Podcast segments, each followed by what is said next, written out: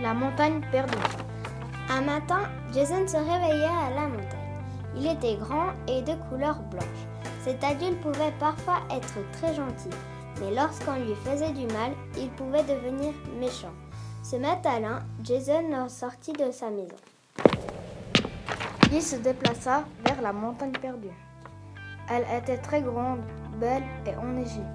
Malgré toute la neige qu'il y avait, Jason pouvait observer des arbres de gros cailloux. Soudain, Jason vit un ours polaire et il se mit à courir très vite tellement il avait peur. L'animal se mit lui aussi à courir après Jason. Cet homme vit ensuite une grotte et se dit Je vais vite y entrer pour me protéger de cette bête. Un chasseur qui vit toute la scène appela les secours, sans plus attendre. Il tira sur l'ours, l'animal était blessé, et la police arriva à ce moment-là. L'ours fut soigné et amené dans un zoo.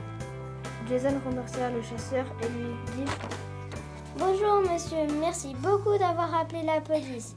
Il lui répondit Mais de rien, c'est normal.